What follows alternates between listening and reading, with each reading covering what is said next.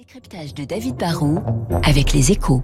Bonjour David Barou. Bonjour Gaël. Pourquoi Seb, notre roi de la cocotte minute, vient de s'offrir le champion espagnol des machines à jus? Ah, ça vous intrigue, hein Bon, Oui, bah, Seb, le- je vais vous répondre. Seb, c'est le champion français du, du petit électroménager. Vous savez, ils sont partis effectivement de la, de la cocotte minute et de la poêle Tefal. Et puis, à force d'innovation et d'acquisition, ils sont devenus les, les rois de l'équipement de la maison. Ils sont partis de la cuisine avec euh, le toaster, les yaourtières ou les machines à café euh, Moulinex ou Krups. Ils ont plein de marques. Et puis après, ils se sont attaqués au reste de la maison avec les, les aspirateurs Roventa, les fer à repasser Calor et j'en passe. hein. Mais maintenant bah, qu'ils ont envahi toutes les pièces de la maison, le groupe cherche des relais de croissance et depuis quelques années, il passe de ce qu'on appelle le, le- le- le B2C, le business to consumer, le marché grand public, au B2B, le business to business, le marché professionnel.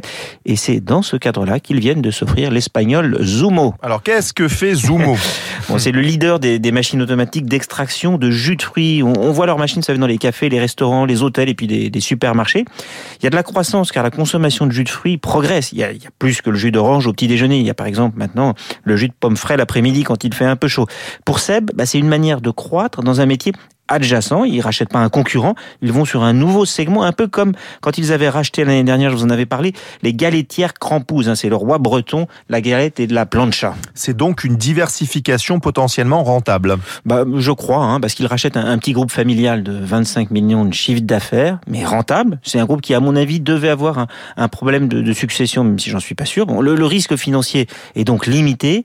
Ensuite, c'est très complémentaire euh, de se développer sur le marché professionnel. Pour ça, c'est pas forcément le même cycle économique que le marché de la grande consommation. C'est un segment sur lequel on vend des services, de l'entretien de machines, par exemple.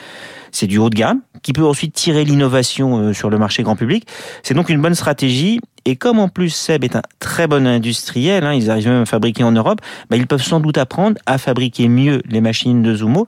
Et pour moins cher, ce qui au final permettra d'améliorer les marges de cette petite pépite espagnole qu'ils viennent de s'offrir. Merci beaucoup David Barou. À demain 7h55 pour votre décryptage sur Radio Classique. On va entamer la deuxième heure de cette matinale, juste après le journal de Charles Bonner à 8h10, l'édito politique du Figaro avec Arthur Berda. Est-ce la fin de l'ère Le Pen Le Rassemblement national s'apprête à changer de visage.